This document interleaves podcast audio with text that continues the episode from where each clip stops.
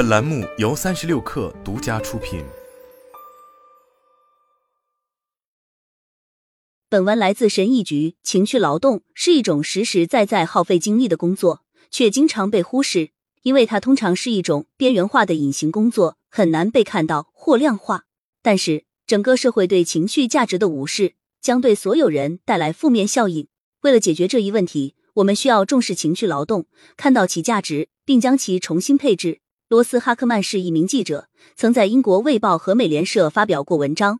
他本科毕业于伦敦大学学院，后获得哥伦比亚大学硕士学位。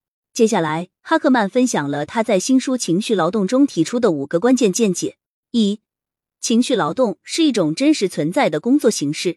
情绪劳动是调整自己的情感表达，从而对他人的情感产生影响的工作。这是一种实实在在的工作形式，与脑力劳动、体力劳动和创造性劳动一样。情绪劳动也需要时间、精力和技巧才能完成。在我们看来，这是一种关键的工作形式，是许多服务行业工作的核心要求。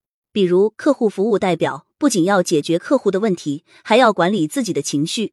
护理助理提供的情绪劳动是其工作的核心部分。空乘人员的工作，与其说是提供零食和饮料，不如说是传递安全感和关怀。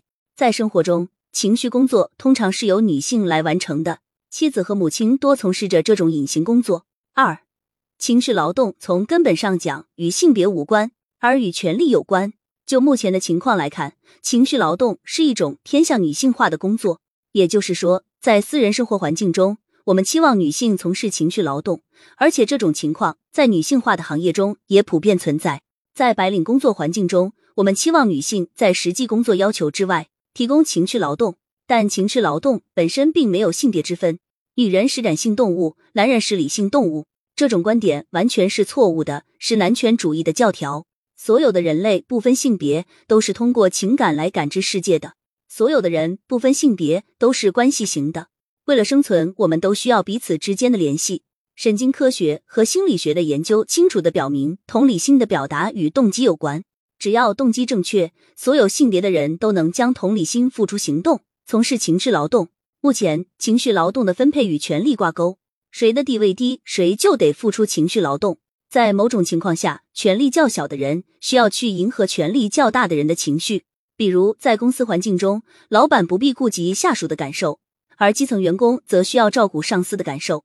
如果你把这个问题复杂化，比如考虑种族和性别，会发现，在西方社会，一个黑人会被期望在白人环境中迎合白人的情绪，从事情绪劳动。因为白人至上，同样，由于父权制，女性也要长期为男性和整个社会付出情绪劳动。在这个系统中，情绪劳动最终成为一种消极的自我实现方式。情绪劳动通常由权力较小的人承担，而正是因为这样，从事情绪劳动的人也会被认为地位较低。三，情绪劳动是非常有价值的，但问题是。情绪劳动是非常有价值的，是维持社会和经济运行的一种基本工作形式。我们的经济和社会依赖于数百万人无偿提供的情绪劳动，他们照顾和养育着整个家庭和社区，包括儿童和老人。这种照顾和养育还延伸到工人、失业者以及介于这两者之间的所有人。在正常的经济中，情绪劳动是数以百万计工作岗位的核心部分，包括那些难以实现自动化的工作岗位。这包括医疗保健、社会服务和教育领域的工作。在白领行业，随着智力工作的自动化，情绪劳动只会变得越来越重要。实际上，情绪劳动是工作的未来，但迄今为止，由于情绪劳动的隐形性，我们一直拒绝承认它的存在，更不用说重视起来了。这种情况急需改变。四，虚假的道德使情绪劳动具有剥削性。社会阻止情绪劳动者获得其工作的真正价值。一种方法是告诉他们，将情绪劳动货币化是一种可悲的、庸俗的，甚至是不道德的行为。这是一种系统性的煤气灯行为。情绪劳动已经被货币化了，但将利润收入囊中的并不是劳动者，而是那些雇主们。看到并重视情绪劳动，并不是新自由主义失控的表现。不承认或不重视情绪劳动，并将这种劳动主要分配给女性或低级员工，才是新自由主义失控的表现。承认情绪劳动的价值，并不是对文明的威胁；一直不承认才是威胁。五，爱与权力不应被视为对立的两极。我们当前孤独和孤立危机的另一面是情绪劳动的危机。自二零一四年以来，美国人的预期寿命一直在下降，这在很大程度上是由于绝望造成的死亡，主要集中在男性中。鼓励等级制度和情感支配的价值体系对女性来说是致命的，但对男性来说也是致命的。不重视情绪劳动，不仅会使女性成为失败者，也会使男性变成失败者。这不仅影响了他们与自己的关系，也影响了他们与他人的关系。我们的价值体系需要彻底转变。爱或情绪劳动应该是这个新价值体系的核心，而不再是隐藏在边缘之中。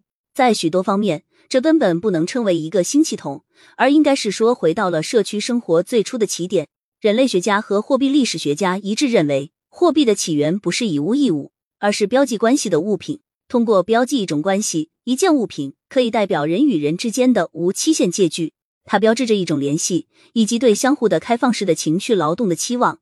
这种情绪劳动可能导致任何数量的交换。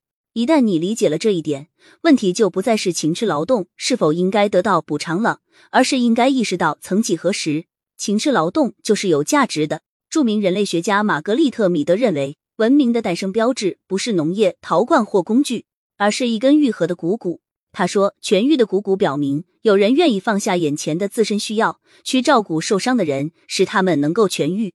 野蛮社会不可能有这种怜悯之心。”他说，在他看来，文明的开端不是竞争、战争或等级制度，而是将同理心付诸行动、情绪劳动。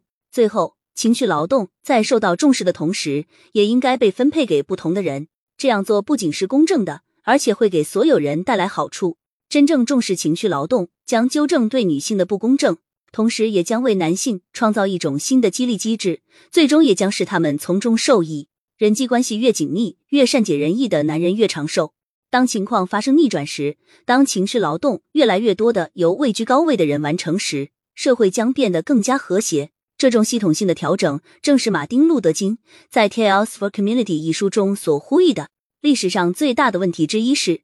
爱与权力这两个概念通常是对立的，爱被认为是对权力的屈服，而权力被认为是对爱的否定。我们需要认识到，没有爱的权利是粗鲁和滥用的，而没有权力的爱是软弱和无力的。权力的最佳状态是用爱来实现正义的要求，正义的最高境界就是用爱来纠正一切与爱相悖的东西。